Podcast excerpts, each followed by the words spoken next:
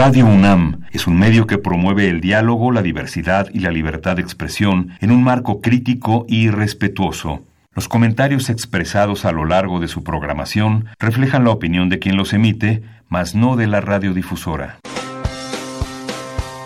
Opciones educativas. Orientación vocacional. Arte y cultura. Deporte y salud. Esto es Brújula en Mano. El primer programa de orientación educativa en la radio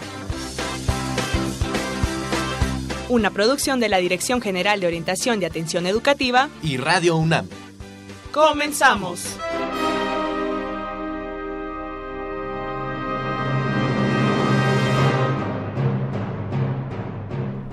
Hola, ¿qué tal amigos? Muy buenos días. Sean bienvenidos a Brújula en Mano, el primer programa de orientación educativa en la radio. Esta es una coproducción entre la Dirección General de Orientación y Atención Educativa y Radio UNAM. Hoy lunes 7 de mayo 2018 estamos transmitiendo para ustedes el programa número 1138. Así que los invitamos a que se queden con nosotros porque tenemos temas súper, súper interesantes. En esta voz usted escucha a Miguel González y tengo el agrado de presentar en los micrófonos a mi compañera Evelia Valdovinos. Evelia, ¿cómo estás? Bienvenida. Muy bien, muchas gracias. Eh, buenos días a todo el auditorio que nos acompaña el día de hoy. Estamos en el programa 1139. 1139. 1139, uno más. Uno más. Y los invitamos a que se comunique con nosotras, con nosotros. Estamos aquí en cabina y los teléfonos son 55 36 89 89 y 55 36 43 39. También estamos en las redes sociales a través de Twitter, arroba brújula en mano, en el Facebook, en brújula en mano y nuestro correo es brújula en mano arroba hotmail.com. Así que queremos que usted se quede con nosotros muy cerquita porque vamos a tener temas muy, muy interesantes Claro que sí, ¿qué les parece? ¿Te parece, Evelia, si les presentamos a nuestros amigos los temas que vamos a estar tocando a lo largo de los, pues ya nos quedan 50 minutos? Ay, pues bueno, empezamos con algo súper especial y espacial, el programa espacial universitario. También vamos a tener la importancia del idioma y las tecnologías de la información en la búsqueda del empleo de los universitarios. Ojo con esto. Y por último tenemos las becas deportivas en la UNAM. Pues mi queridísima Coco Montes, ¿con qué iniciamos el día de hoy? Orientación educativa. Pues ahí lo escucharon muchachos, vamos a iniciar con el tema de orientación educativa y precisamente estaremos tocando y estaremos hablando del programa espacial universitario de la UNAM, mi querida, mi querida Eve. Así es, como ve, sí es un programa muy especial el día de hoy. Pues sí, así que eh, pueden hacernos llegar también sus dudas y preguntas a través del Facebook, que en Facebook ya nos estamos viendo y nos estamos escuchando. Así que atentos en brújula en mano, ahí estaremos este, recibiendo sus comentarios. Y bueno, queremos darle la bienvenida al doctor José Francisco Valdés Galicia. Él es coordinador del programa espacial universitario. Doctor, gracias por estar con nosotros. Bienvenido. Buenos días, muchas gracias por la oportunidad de dirigirme a su público. Y empezamos con esto que es tan interesante y para que no se nos vaya el tiempo tan rápido. Bueno, siempre se va rápido, pero bueno. ¿Qué actividades se realizan en el programa espacial? El programa espacial universitario fue creado para coordinar todos los esfuerzos que hace la UNAM en eh, proyectos espaciales, que tenemos proyectos espaciales en muchas escuelas, facultades e institutos. La idea es poder hacer una política universitaria general y desde luego invitar a los jóvenes a que se unan a este esfuerzo de generar en este país una tecnología, una ciencia espacial mucho mejor, mucho más avanzada y mucho más uniforme, mucho más coordinada de la que hoy tenemos. En particular, una política universitaria. Eh, si me permiten, el paradigma en el espacio ha cambiado, los paradigmas en el espacio han cambiado y eso nos dan oportunidades magníficas. Eh, hace algunos años, una decena, una docena de años, para ir al espacio uno tenía que gastar miles o cientos de miles de millones de dólares porque había que subir eh, aparatos del tamaño de un torto no más grande, entonces había que llenarlo de cacharros que hicieran cosas. Y eh, construirlo primero, probarlo, ver todos los dispositivos costaba mucho dinero y después subirlo al espacio costaba más dinero todavía. Hoy en día eso se ha reducido y podemos subir al espacio pues cubos de 10 por 10 por 10 Eso nos da una oportunidad magnífica porque los costos se han reducido a, a decenas de miles de dólares. Y eso sí son presupuestos alcanzables por nosotros. Ahí lo que más cuenta es la materia gris, que afortunadamente en este país tenemos mucha materia gris. Cuando hablamos de programas espaciales o de lo espacial, yo inmediatamente me ubico en los astronautas. Entonces, ahora que nos menciona que lo que se sube o lo que se trabaja son pues artefactos, son cosas que nos pueden, me supongo, que ir actualizando en tecnología, ayudando de diversas formas. ¿Estoy en lo correcto? Desde luego. Este país gasta al año en servicios satelitales cuatro mil millones de dólares. Porque compramos los servicios satelitales de telecomunicaciones, de imágenes. Una de las ideas de crear este programa y por la razón por la que existe la Agencia Espacial Mexicana, etcétera, una serie de organismos que han ido surgiendo en esta década, es precisamente para buscar tener nuestra propia tecnología, tener nuestro propio desarrollo, nuestra propia innovación y poder paliar un poco. No lo vamos a resolver mañana, ni el año que entra, ni dentro de dos años. Pero si no empezamos a caminar ahora, ¿cuándo? Y este es el momento. Ahí hay una coyuntura, les decía, del paradigma de los satélites. Y tenemos una industria aeroespacial, que es más aero que espacial. Pero es una industria que ha crecido en los últimos años al 15% anual. Cuando la economía está creciendo al 2%, la industria aeroespacial está creciendo al 15%. Seguramente ahí hay demandas. Y es una industria que requiere gente muy capacitada, muy preparada, es de alta tecnología y de altos dividendos también. Claro. Hay que notar eso. Entonces, en la UNAM también le estamos apostando a este tipo, tipo de programas. También la idea es poder eh, estar con las empresas y poder darles asesoría, ver qué proyectos tienen y también animarlos a que dejen de ser un poco menos aero y más espacial. Fíjate, Eve, la verdad que hay que resaltar la espacial en, en, nuestro país. Creo que nada más cuando somos niños decimos queremos ser astronautas. Tenemos esa idea. Y quisiera que nos hablara, doctor, un poco de las acciones, o bastante de las acciones que, que realizan en el programa espacial universitario, pues para apoyar un poco a que los jóvenes se acerquen y... Primero que lo conozcan, ¿verdad? Y que, que yo creo que es el primer paso entonces, que lo conozcan.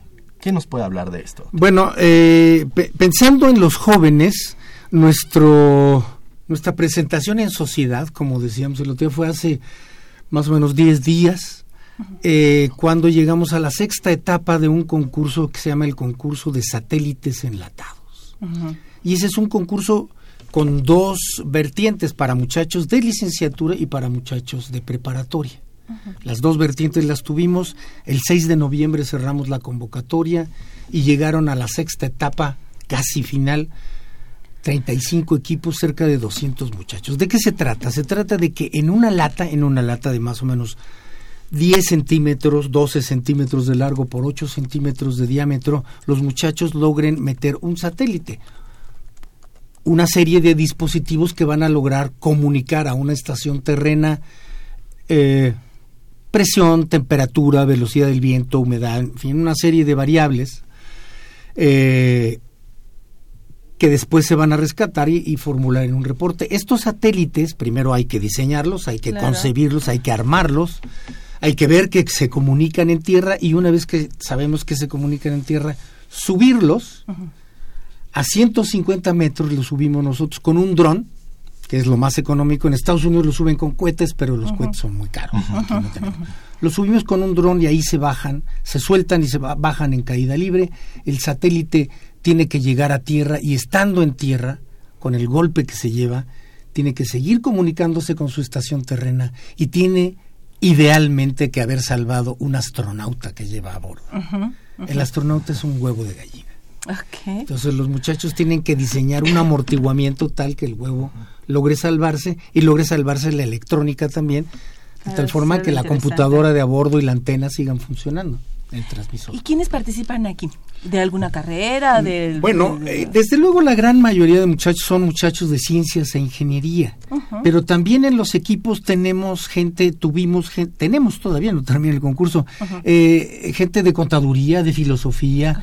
Desde luego tenemos gente de todas las FES, de todas las eh, facultades de la periferia de la Ciudad de México, la y zona de las urbana. prepas y CCH. Tenemos prepas y CCHs, tenemos gente de Juriquilla, tenemos gente de Morelia y había un equipo de Mérida que ya no llegó. La- Pero es gente de toda la UNAM. Iniciamos con 350 muchachos, hoy tenemos alrededor de 200 que sobreviven en el concurso. Pues es una cifra bastante alta y muy interesante. Y además, como mencionaba al principio, la materia gris sí la tenemos y tenemos que hacer uso de esa creatividad para que con los recursos que tengamos poder estar innovando y alcanzar, eh, eh, entrar a este tipo de concursos que pueden darle a los jóvenes una idea más cercana o estar, involucrarlos en este tipo de, de ciencia y tecnología, ¿no? Nosotros estamos fascinados con los muchachos, realmente muy sorprendidos. Le decía hace un momento antes del programa que cuando vimos que había seis, eh, 65 equipos, 350 muchachos, dijimos qué susto, gusto y qué, qué susto. susto. Claro. Eh, en etapas tempranas tuvimos dos seminarios, un seminario con el encargado de los del satélite de- del programa de satélites pequeños de la Universidad de Arizona. Tuvieron un taller toda una tarde con él. Él se dirigió a ellos en inglés y ellos le respondieron en inglés y literalmente les tuvimos que arrebatar al profesor porque se le iba el avión, así tal cual. Se le iba el avión. Entonces, él, mucha creatividad y preguntaban cosas muy específicas acerca de la computadora, acerca de las transmisiones, acerca de la electrónica, en fin, muy entusiasta. ¿Se lleva a cabo este concurso en la Ciudad de México, en algún otro Es- campus? o- está en, en CEU, porque nosotros estamos basados en CEU, Ujú. entonces, pero digamos, todas las actividades de seminarios, etcétera, también se hacen por streaming, de- o sea, los Ajá. muchachos entran por internet y pueden preguntar por internet y pueden participar. Lo único que sí es que te- tuvimos hasta la etapa de lanzamiento talleres martes, jueves y sábados y ahí sí tenían que venir con nosotros Ajá. y quiénes eran los monitores de estos talleres. También ahí tenemos mucho talento. Ajá. Es un equipo de siete muchachos, algunos ya terminaron, otros están terminando la carrera Ajá. de ingeniería, eh, y ellos van ahora, ganaron el concurso anterior y ahora van al siguiente, a un concurso internacional que se va a realizar en Texas en junio. Esto, ellos serán nuestros representantes en ese concurso. Y aparte de esta de este concurso, de esta convocatoria, ¿hay algunas otras acciones donde se promueva o se capte el talento universitario? Bueno, eh, fundamentalmente es esta. Nosotros estamos pensando en organizar una serie de diplomados. Tenemos un di- diplomado cocinándose, podríamos decir, un diplomado en, eh, en gestión de proyectos, que eso se aplica a lo espacial y a lo no espacial. Quien, eh, con una de las personas que va a dar ese diplomado ya les dio un taller a estos muchachos y fue parte del jurado ahora hace 12 días. Eh, lo estamos estructurando, estará a la vista pronto, tan pronto como podamos estructurar algo que reúna todos los requisitos que uno tiene que reunir para hacer un diplomado universitario. Y eh, pues seguimos entrenando. Los muchachos que ganen el concurso actual, irán a Texas el año entrante y el año entrante habrá otro concurso, probablemente en conjunto con el Poli. Ya en este concurso entraron dos equipos del Poli, llegó uno a la final. Entonces, la idea es poder irlo ampliando, no solo al ámbito de la UNAM, sino Ah, tal vez nacional, Nacional. no lo sabemos, ¿no? Pero ustedes son entonces los que están abriendo brecha, ¿no? el programa espacial Estamos universitario. abriendo brecha, como en muchas cosas esta universidad abre brecha para que las cosas se hagan en este país, afortunadamente. Y nos dio mucho gusto que estuvieran esta vez, que lo- los muchachos de prepa respondieran. Se inscribieron 11 equipos y cuatro de ellos llegaron a la final, cuatro llegaron y transmitieron. No se salvó el huevo, pero estaban transmitiendo cuando estaban en tierra. Nos da muchísimo gusto, hay mucho talento en este país, hay que canalizarlo, Sí. hay que orientarlo y hay que darle los medios para que ellos puedan realizarse como personas, que es a lo que vinimos a este mundo. ¿no? Así es, así es. Y qué importancia, la verdad, que, n- que no exista una restricción en cuanto a las carreras que se pueden incorporar. porque a veces tenemos esa idea que solamente los ingenieros O físicos. o físicos, pero a veces en tener una charla con alguna otra persona se nos prende el foco y decimos, listo, ya me ayudaste a resolver cómo hacer que despegue mi satélite, cómo hacer que aterrice y tal vez homologar todas estas disciplinas. La gestión y la administración de los proyectos es crucial. Conversando con este profesor eh, eh, que vino de la Universidad de Arizona, me decía, el 80% de los proyectos espaciales que fallan, fallan por la gestión y la administración. Entonces, una de las cosas importantes en estos equipos de 5 o 6 es, que, tiene que haber división del trabajo. Y alguien tiene que administrar, alguien tiene que marcar los tiempos, alguien tiene que gestionar cosas. Si no están todas esas componentes, perdón, este involucradas, el proyecto no funciona, ¿no? Entonces necesitamos de todas las capacidades, no solo las técnicas y científicas, sino también de las administrativas, de las gestiones y hasta filósofos, ¿no? La filosofía con la que uno eh, se aboca a realizar algo es importante. claro. Doctor, el tiempo se nos termina, pero quisiera que nos comentara un mensaje, alguna recomendación que quisiera darle a los muchachos que se comienzan a interesar en, en, esta, en este tema del de, espacio? Pues a los jóvenes decirles que sigan sus sueños, que sean capaces de perseguir sus sueños. El que no sueña no hace cosas en la vida. Si ustedes tienen un sueño, síganlo. Y si no, busquen cuál es su sueño. Sean curiosos, indaguen en la naturaleza. Seguramente habrá algo que les interese y hay que perseguir los y también como en este horario nos escuchan muchas mamás y papás sería importante decirles a los papás y a las mamás que dejen a sus hijos seguir perseguir sus sueños desde luego eso es muy importante. a veces si alguien llega con esta idea de yo quiero ser astronauta primero o dedicarme a, algo espacial dicen los papás te vas a morir de hambre eso me dijeron mis papás cuando yo estaba en la prepa. papás? pero mi padre afortunadamente me dijo te vas a morir de hambre pero si vas a ser feliz qué bueno así es. Síguele.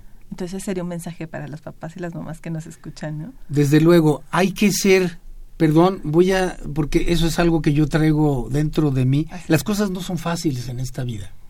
Y había un señor que podemos estar de acuerdo o discrepar con las cosas que hizo en la vida, pero dijo algo que es muy cierto. Ese señor se llamaba Ernesto y le decían el Che Guevara. Él dijo, hay que atreverse a pensar, hay que atreverse a luchar, y hay que atreverse a vencer las dificultades. Muy bien. Creo que ese es el mejor mensaje que hay para los jóvenes. Así es.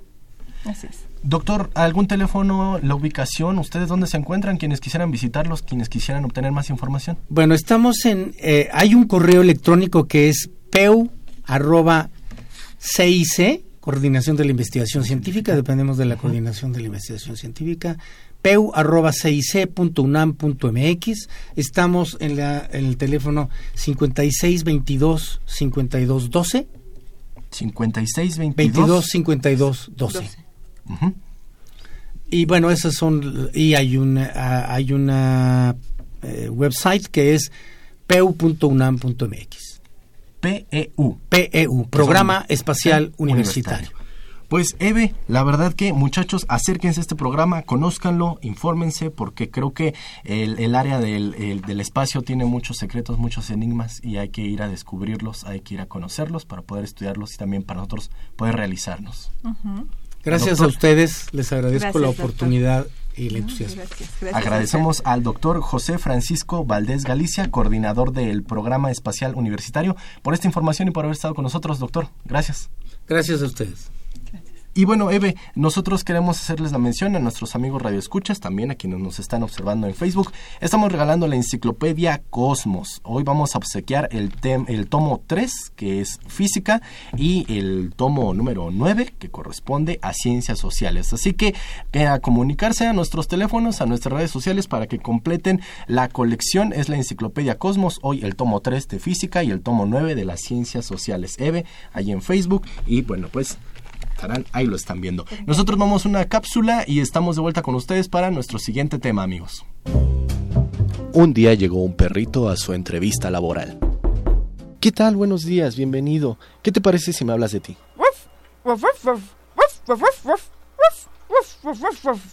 Oye, ¿qué tal eres en la seguridad del hogar?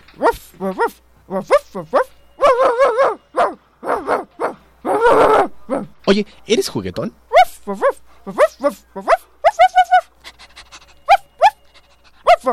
Genial. Oye, ¿y dominas algún idioma? Perfecto. Contratado. En un mundo globalizado, donde todo está conectado, ya no es suficiente dominar un solo idioma.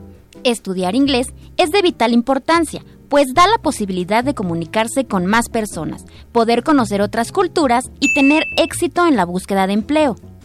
Definitivamente, aprender inglés te abrirá muchas puertas y con ello tendrás mayores oportunidades de crecimiento. Quédate en Brújula en mano, porque hoy hablaremos de la importancia de estudiar inglés en la búsqueda de empleo. Y amigos, estamos de vuelta y pues ya lo conocieron, ya escucharon de lo que vamos a hablar en este tema, Eve. Así es, en este momento Vamos a hablar de la importancia del idioma y las tecnologías de la información en la búsqueda de empleo de los universitarios. Y para eso nos acompaña la maestra Erika Mar Cortés. Ella es jefa de talento de Grupo Danone. Buenos días, maestra. Buenos días, muchas gracias por la invitación y bueno, les mando un saludo a todos los universitarios que nos están escuchando y también a la gente de Danone que está muy entusiasta en participar aquí por segunda ocasión, porque bueno, ya es la, segunda vez que nos invitan y la verdad es que creemos en el desarrollo del talento joven. Bueno, la segunda vez aquí en radio, pero también han estado en la Feria del, Empleo. Es correcto, sí, hemos visitado algunas facultades y bueno, este año también vamos a estar ahí presente en la Feria del Empleo. Muy bien. Y entonces empezamos con nuestra entrevista. Y es, ¿Cuál es la importancia de las, de las tecnologías en la búsqueda del empleo, maestra? Consideramos que hoy en día es primordial estar conectados 24/7 porque las oportunidades laborales eh, se, se, dan ahí y nos da un mayor alcance de poder tener este contacto con todos los candidatos.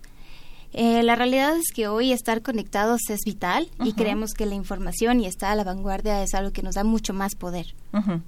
¿Algunos tips en específico para la gente? Porque podemos decir tecnología como algo muy general. ¿Algo en particular que les pueda sugerir?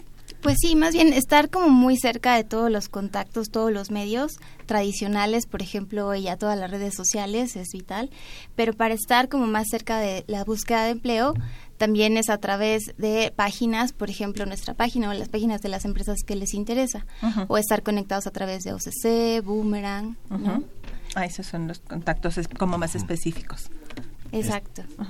En cuanto al idioma inglés, de acuerdo a la experiencia que usted ha tenido, maestra, ¿cuál, cuál es el grado, el nivel en el que impacta que dominemos un idioma como puede ser el inglés? ¿A qué nivel requerirían los muchachos dominar este idioma? Bueno, la verdad es que la necesidad de tener la comunicación no va más allá de tener un nivel, sino más bien poder tener una interrelación o generar un networking. Queremos que personas de distintos países eh, también nos contacten, no solo para cubrir vacantes. Entonces, más allá de hablar de un nivel, es más bien poder desarrollarte, poder tener una conversación de negocio que te ayude a poder generar esas oportunidades. de acuerdo a su perspectiva, entonces, ¿en qué nivel tendrían los muchachos que, dominar el inglés? ¿Leerlo? Eh, ¿Poderse expresar? Yo creo que poderse expresar. En general, nosotros contratamos a gente que tenga un nivel que tiene capacidad de poderse comunicar, porque también cuando queremos exportar talento mexicano es una de las principales desventajas que tenemos, ¿no? Al no poderse comunicar en idioma inglés. Entonces, yo diría un nivel intermedio. Nivel intermedio. Estamos hablando como manejo alrededor del 80%, 70%. ¿Cómo? Es un poco complicado manejar los porcentajes. Cuando hacemos esto, sí pedimos a alguna institución o que avale, por ejemplo, algún examen. Existe el, TOEFL, por ejemplo, también donde tú puedes aplicar y ahí te dice, dependiendo del puntaje, eh, qué nivel tienes. Sin embargo, tanto el idioma inglés como a las redes sociales, tienes que estarlo practicando, ¿no? Y tienes que estar conviviendo con eso claro. para volverte un experto o para poderte comunicar. Y entonces es básico la conversación. Sí, eso es básico. ¿Y qué otro idioma se maneja? El idioma inglés es vital porque adicional a ser un idioma universal, muchas eh, capacitaciones o muchas conversaciones o mucha información del mundo no viene en ese idioma. Fíjate que con los jóvenes universitarios yo soy orientadora y trabajo directamente con ellos y ah, gratamente muchos de ellos dicen que sí están ya tomando como más en serio esto de la idea de, del idioma, sobre todo el inglés. Es más, muchos dicen que ya lo tienen avanzado. Entonces, cuando digo, bueno, ¿y qué otro idioma sería recomendable? Ya me dices que básicamente el inglés. ¿Algún otro que sería recomendable? Bueno, pues tú sabes, Danone es una empresa francesa, entonces si sabes francés, pues tienes también un plus. Pero no es algo que estamos pidiendo. Yo creo que el idioma inglés, por ser un idioma universal, es básico tenerlo.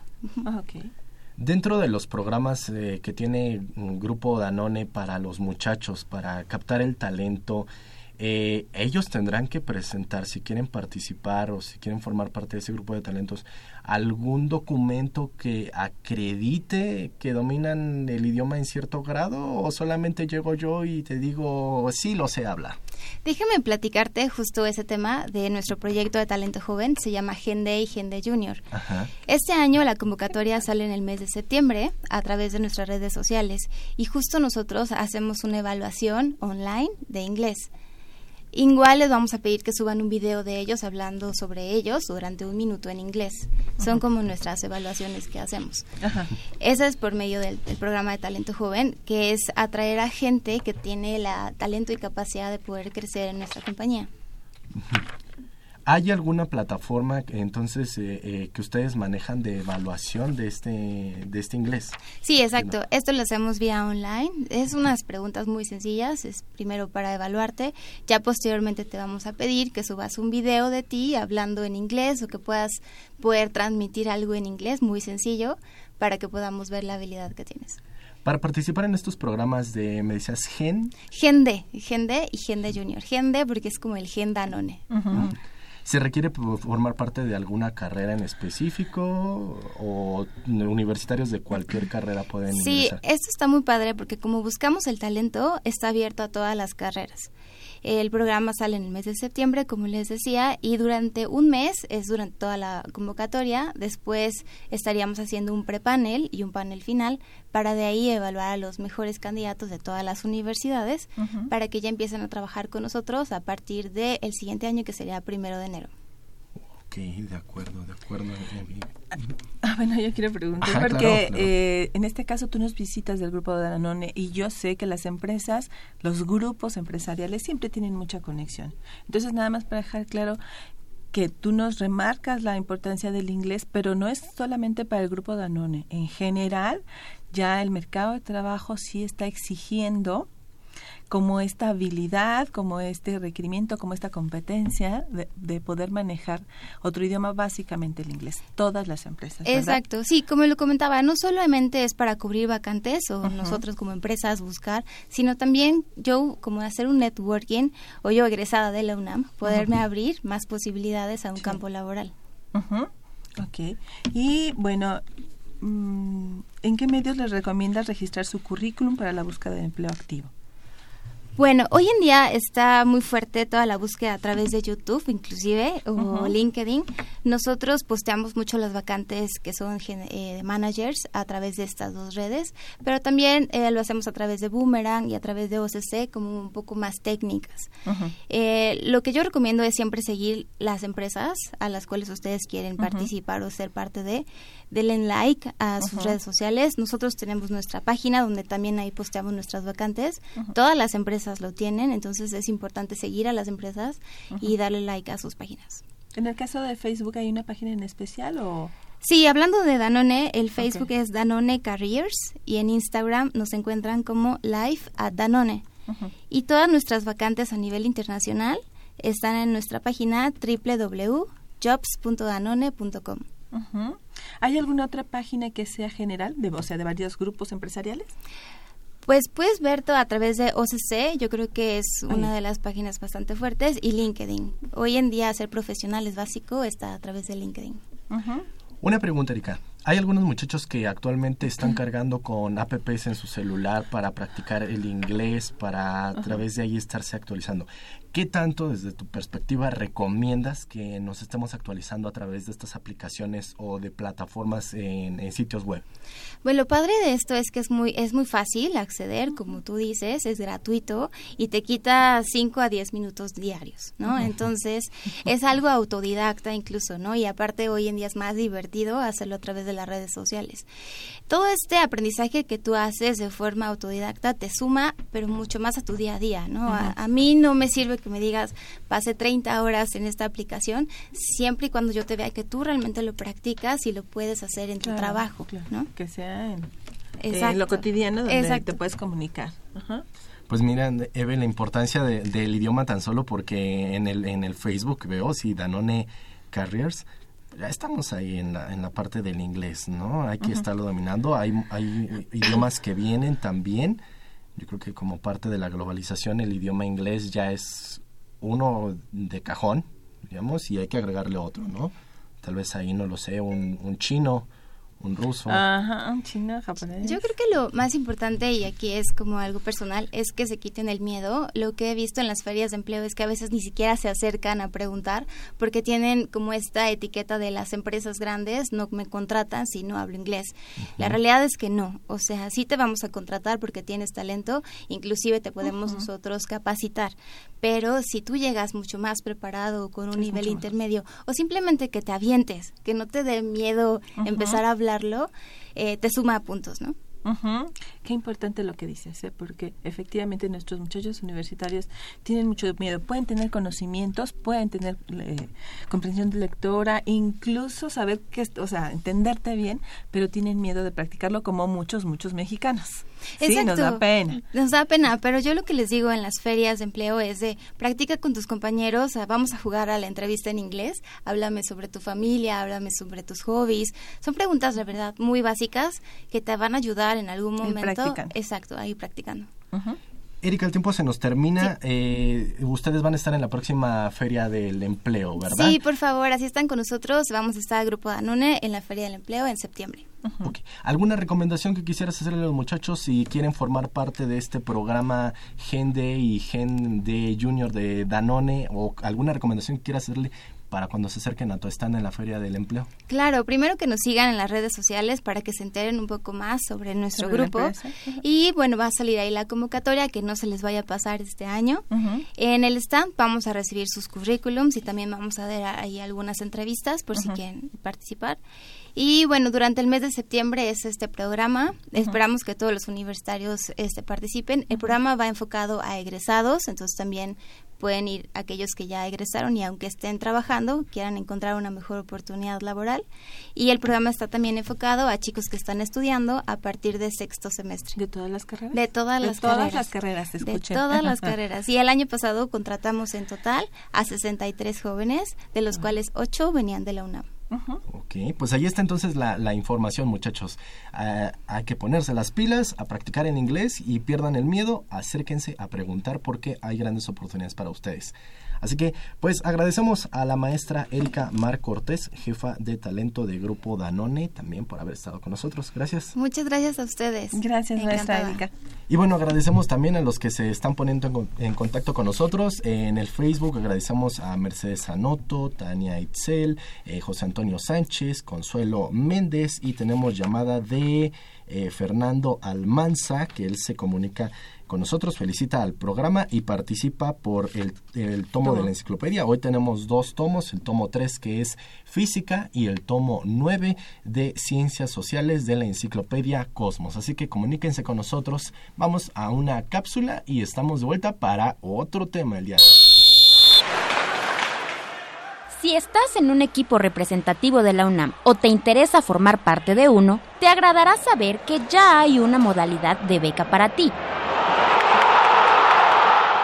Solo necesitas cumplir con ciertos requisitos como ser mexicano, ser alumno deportista e integrante de un equipo representativo de la UNAM, tener promedio mínimo de 7.5, tener tu clave única de registro de población, CURP, y contar con un correo electrónico y un número telefónico para localizarte. La vigencia de la beca es de seis meses, donde se dará un total de seis mil pesos, los cuales se entregarán en pagos de mil pesos mensuales. Quédate en Brújula en Mano, porque hoy hablaremos de las becas para alumnos deportistas de equipos representativos de la UNAM.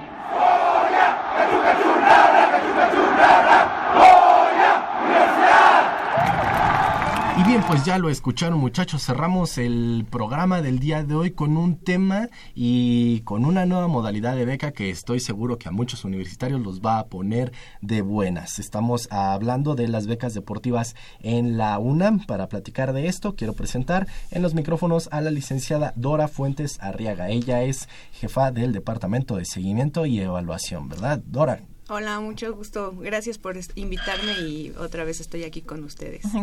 otra vez estamos, aquí. ¿Qué te parece, Dora, Evelia, amigos, si se comunican con nosotros, aprovechan este tiempo? Porque vamos a conocer un poco de los testimonios de muchachos que ya están recibiendo este apoyo, eh, que están recibiendo una, eh, beca, deportiva. beca deportiva. Así que en lo que escuchamos estos testimonios, ¿qué les parece si se comunican a los teléfonos que, que tenemos para ustedes? Recuerden nuestros teléfonos son 55 36 89 89 y 55 36 43 39. También estamos en Facebook a través de Brújula en Mano, en Twitter arroba Brújula en Mano y nuestro correo brújula en mano arroba hotmail.com. Solamente nos tiene que decir quiero la enciclopedia. Recuerden que hoy tenemos dos tomos y estarán participando con ella. Vamos a escuchar los testimonios y estamos de vuelta.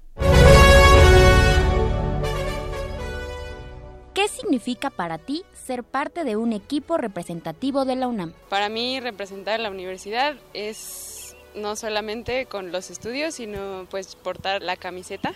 Es algo que pues es, no sé, es más especial llevar este el escudo de la universidad que de cualquier otro equipo hacer eh, lo que más me gusta, rodeada de personas que quieren lo mismo y además de una manera seria y competitiva. Entonces no es solo divertirte, sino competir y además poder representar a tu universidad, que es un sentimiento muy grande y un orgullo. Significa un estilo de vida. La verdad es que es algo muy complejo complementar el estudio con el deporte. Te convierte en una persona muy disciplinada, muy cumplida y sobre todo muy apasionada. Entonces es lo que más disfruto en la vida y qué mejor que representar a la mejor universidad de Latinoamérica. Pues a mí como que me gusta mucho, es en el único lugar en el que he jugado, entonces como que siempre he pertenecido a la UNAM, aunque hasta ahora estudié en ella, entonces es un orgullo poder representarla como estudiante y como deportista. ¿Qué beneficios tiene para ti ser becario UNAM? Es un apoyo para nosotros porque en realidad pues tenemos mucho desgaste en el estudio y hay que comer bien y transportarnos y entonces el apoyo que nos da la, la dirección nos ayuda para suplir esos gastos que nos permiten seguir dando lo mejor de nosotros en la escuela y también en la cancha. Pues felicidad. Creo que sí, me puede ayudar mucho porque de pronto no me gusta depender tanto de mis papás o no poder salir o no poder gastar. Entonces me gusta poder sentirme un poquito más independiente. Significa pues una responsabilidad también porque es un apoyo que te da la dirección, pero tienes que seguir pues con el deporte y la escuela y rendir bien en, en ambos aspectos. La verdad es que me llena de felicidad porque la UNAM no tenía esta modalidad. Era difícil que existiera una beca, un apoyo económico practicando un deporte y estoy muy contenta de que la UNAM esté implementando este tipo de, de apoyo porque pues muchísimas escuelas lo tienen y qué mejor que la UNAM lo pueda dar. Para todos los atletas que pues practicamos atletismo porque nuestras competencias las pagamos nosotros, entonces pues esa beca nos ayuda a poder inscribirnos a más, a más competencias y pues estarnos fogueando con todos los demás atletas. No sé, creo que tenemos que aprovecharla porque no todos tienen la oportunidad de poder recibir eh, un apoyo económico como estudiante en una escuela pública te ayuda en la parte económica y es un complemento, una ayuda para tus pasajes, para la comida, para tu suplemento alimenticio, para los complementos que tendrías que, utilizar, e incluso cosas de la escuela.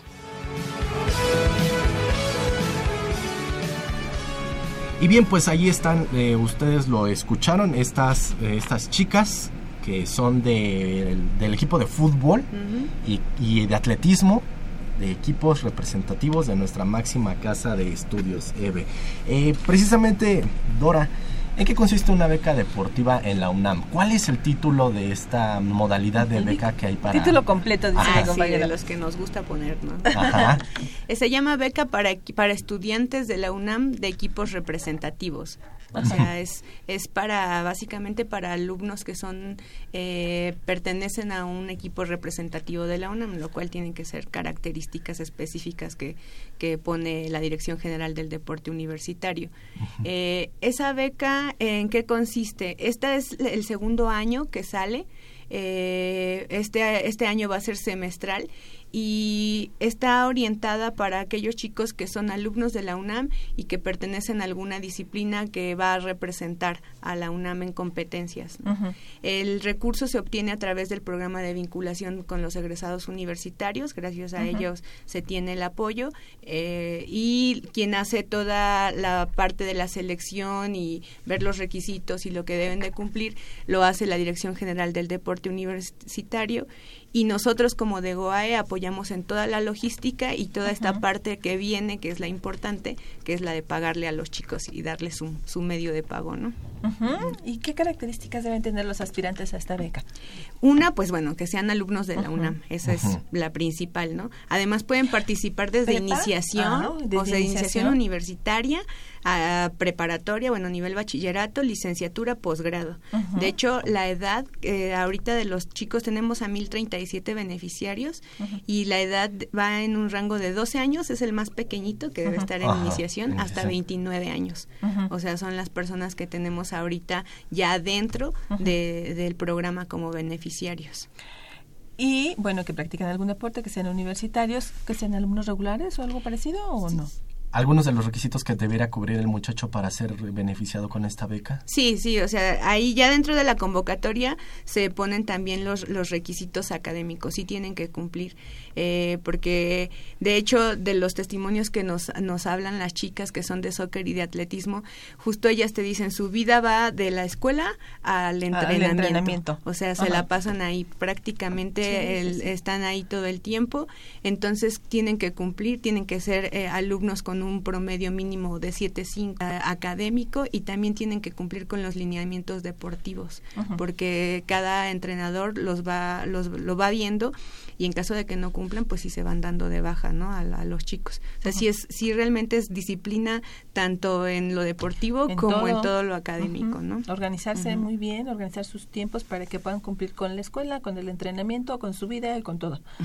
Sí. No sé qué perspectiva tengan, pero siento que esta beca te además de lo que es lo deportivo, la disciplina que te inculca, creo que también de alguna forma te ayuda en la parte académica, porque lo que ustedes comentaban, regular, saber distribuir los tiempos entre que voy a la escuela, entre lo que voy a entrenar, es como una beca muy diferente a las demás, donde tal vez si es por aprovechamiento, pues solamente tienes que estar en la parte académica. Sueltas otras actividades para dedicarte exclusivamente a lo académico. Aquí tienes que cumplir con todo.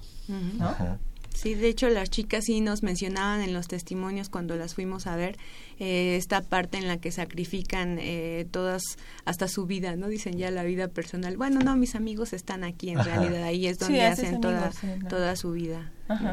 Dora, esta beca está abierta, la convocatoria ya está abierta, cuando abre, eh, cierra, está abierta de manera constante. ¿Cómo es que los muchachos pueden hacer un registro para ser beneficiados con esta beca? este año eh, ya fueron asignadas las, las, bueno, el primer periodo de becas eh, va a ser semestral, este, entonces ahorita va a abarcar el primer semestre del año 2018 y luego se va a volver a salir yo creo que por ahí de agosto cuando vuelvan a ingresar los chicos a la a la escuela. Entonces ahí por ejemplo este año tenemos eh, renovantes casi el 30% de los chicos que, que pidieron la beca ya la habían tenido el periodo pasado, fueron renovantes, por cierto, que revisen ya deben de tener su pago. y entonces a ellos ya, eh, y es lo que se trata de hacer, darles un seguimiento porque sí, cuando tú les preguntas para qué les sirve este apoyo, te dicen, bueno, sirve muchísimo, ¿no? Porque ellos van a la UNAM, pero van con sus recursos, y van al entrenamiento, van con sus recursos, van a la competencia, van con sus que recursos. que van a estar ahí todo el día. Sí, sí. Salen de su casa seguramente desde muy temprano, llegan muy tarde, lo que implica que aparte del transporte y los implementos para el deporte también tienen que comer y comer bien Sí, sí, sí, sí. las chicas, nosotros con quien hemos tenido contactos con las chicas de soccer y de atletismo que están eh, entrenando cotidianamente y son muy disciplinadas, o sea, muy solidarias entre ellas y este y las ves luego ahí en, en, las regaderas también haciendo su tarea, trabajando. Se tienen que organizar de alguna forma. ¿Qué les parece si escuchamos cómo ellas se organizan con sus tiempos? Vamos a ver qué nos dicen acerca de, de esto que ellas viven. ¿Cómo complementas lo deportivo con los estudios académicos? Pues sobre todo con mucha organización, con mucho apoyo también de los amigos, de los maestros, del entrenador y pues sobre todo con, con muchas ganas, con mucha voluntad. Es, es, lo básico, o sea, hay que tener mucha voluntad para, para hacerlo y, para no desistir en el intento, ¿no? Para no, eh, pues sí, darse por vencido antes de tiempo. Pues es difícil por los tiempos y es difícil también por el desgaste físico que se tiene, porque como te repito, tienes que rendir en ambos ámbitos muy bien y tienes que ser organizado, ser responsable y tener bien claro lo que quieres hacer, eh, los tiempos que vas a dedicarle a tu estudio, los tiempos que le vas a dedicar al deporte y también dependiendo de la competencia que tengas. Tienes que equilibrarlo entre tu escuela, las tareas, el trabajo en mi caso y pues poder llevar un, un estilo de vida muy disciplinado y saber qué hacer en cada, en cada tiempo.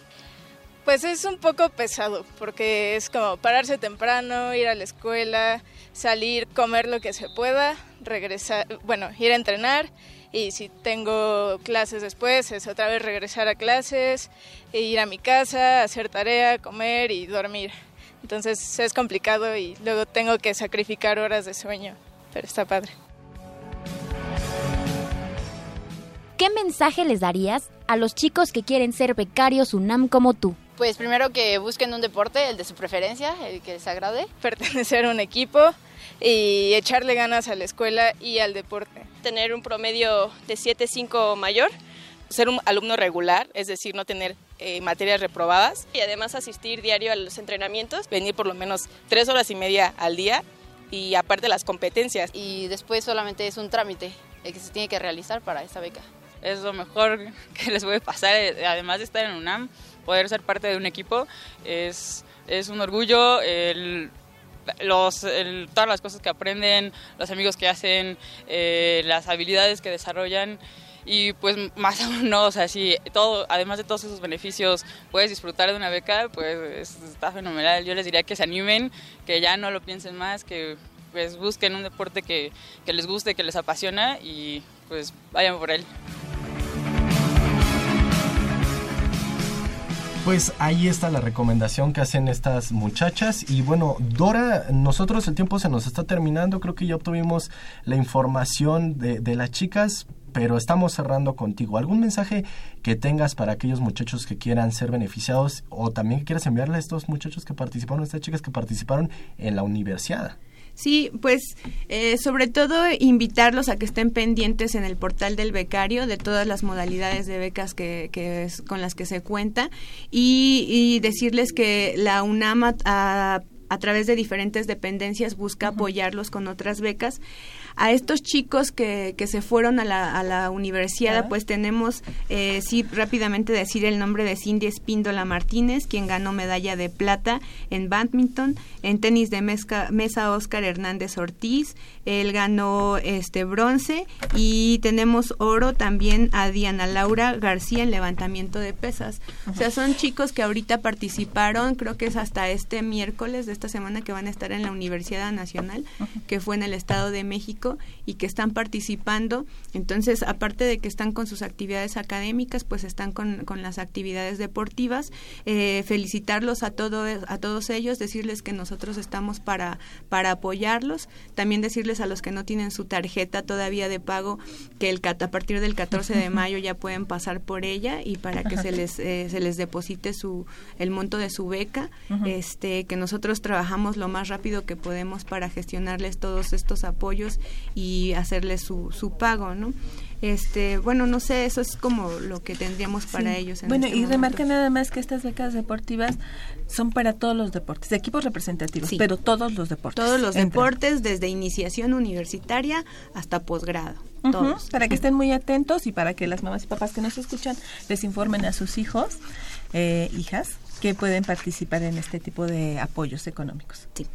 Pues ahí está la información, el tiempo se nos termina. Eh, más adelante en el Facebook vamos a seguir platicando con Dora, así que en Radio UNAM terminaremos nuestra transmisión, pero en el Facebook seguiremos platicando. Y bueno, nosotros cerramos nuestro programa con orientación en corto, las recomendaciones de la semana. ¿No es así? Recibo a Marina y a Dani. ¿Cómo están? Hola, ¿qué tal? Este, Miguel, y bueno, pues también saludamos a todo nuestro auditorio del 860 AM de Radio Universidad Nacional, que se comunica con nosotros al 5536-8989. Pero les traemos recomendaciones. Así es, entonces vamos a iniciar con esto que es orientación en corto. Bien, pues iniciamos con esta recomendación. El universo nos, nos invita a disfrutar de las nuevas exposiciones. Estas se llaman Dime tus genes y te diré quién eres genoma, universo dentro de ti y de científico, artista y loco, todos tenemos un poco. Hasta el 27 de mayo, no se les olvide. También, si les interesa la fotografía, les tenemos buenas noticias, porque el Museo de la Luz dará dos talleres sobre fotografía infrarroja, el 12 y el 13 de mayo. Y si quieres mejorar tus habilidades en PowerPoint, entonces inscríbete al curso PowerPoint Intermedio en la Facultad de Ingeniería del 7 al 27 de mayo. Para todos aquellos amantes del teatro, presten atención porque todos los sábados del 5 al 26 de mayo y el domingo 27 a las 12 pm podrán disfrutar eh, de la obra Una merienda de negros. Las funciones son en la Casa del Lago Juan José Arreola en el bosque de Chapultepec. Oiga, y usted sí, sí, sí, usted al que le interesan las plantas medicinales, en la Facultad de Estudios Superiores Cuautitlán se darán cursos de herbolaria del 12 al 9 de junio. Y bueno, si ustedes quieren más información, pueden consultar la página de la FES Cuautitlán, que es www.cuautitlán.unam.mx. También aprovechen el diplomado Administración de los Servicios de Salud. Esto es en la Escuela Nacional del Trabajo Social. Las inscripciones están abiertas y pueden consultar las bases y toda la información en www.trabajosocial.unam.mx. Ya casi nos vamos, pero antes los invitamos al taller Dependencia Emocional que se impartirá este 9 y 11 de mayo en la Dirección General de Orientación y Atención Educativa. También ahí mismo pueden asistir a los talleres eh, de estrategias para la búsqueda empleo, que será el 11 de mayo. Y muchos más en el Centro de Orientación Educativa que se encuentra entre las facultades de Arquitectura e Ingeniería allá en Ciudad Universitaria. Comunícate con nosotros. Eh, estamos en los teléfonos 55 36 89 89 y 55 36 43 39. Estas fueron las recomendaciones. Si usted quiere más información, 55 36 89 89. O también quédese en Facebook con nosotros, que nos está viendo Manu Ordaz, Juan González, eh, Saúl Rodríguez también. Allí están conectados. En Facebook vamos a seguir platicando más con ustedes porque el tiempo se nos acaba en Radio UNAM, pero tenemos una cita el próximo lunes, porque vamos a tener nuevos temas. Así que acompáñenos, no se le olvide, el lunes a las 10 de la mañana. Agradecemos en los controles técnicos a Socorro Montes en la producción y locución, a Marina Estrella, a Daniela Muñiz y Emiliano Cárdenas en la realización de TV. Agradecemos a Marina Estrella en la realización y producción general, a Saúl Rodríguez y de estos micrófonos se despiden Evelia Valdovinos y Miguel González. Por favor, sea feliz y quédese en sintonía de Radio UNAM. Hasta la Dirección General de Orientación y Atención Educativa y Radio UNAM presentaron Brújula en Mano, el primer programa de orientación educativa en la radio.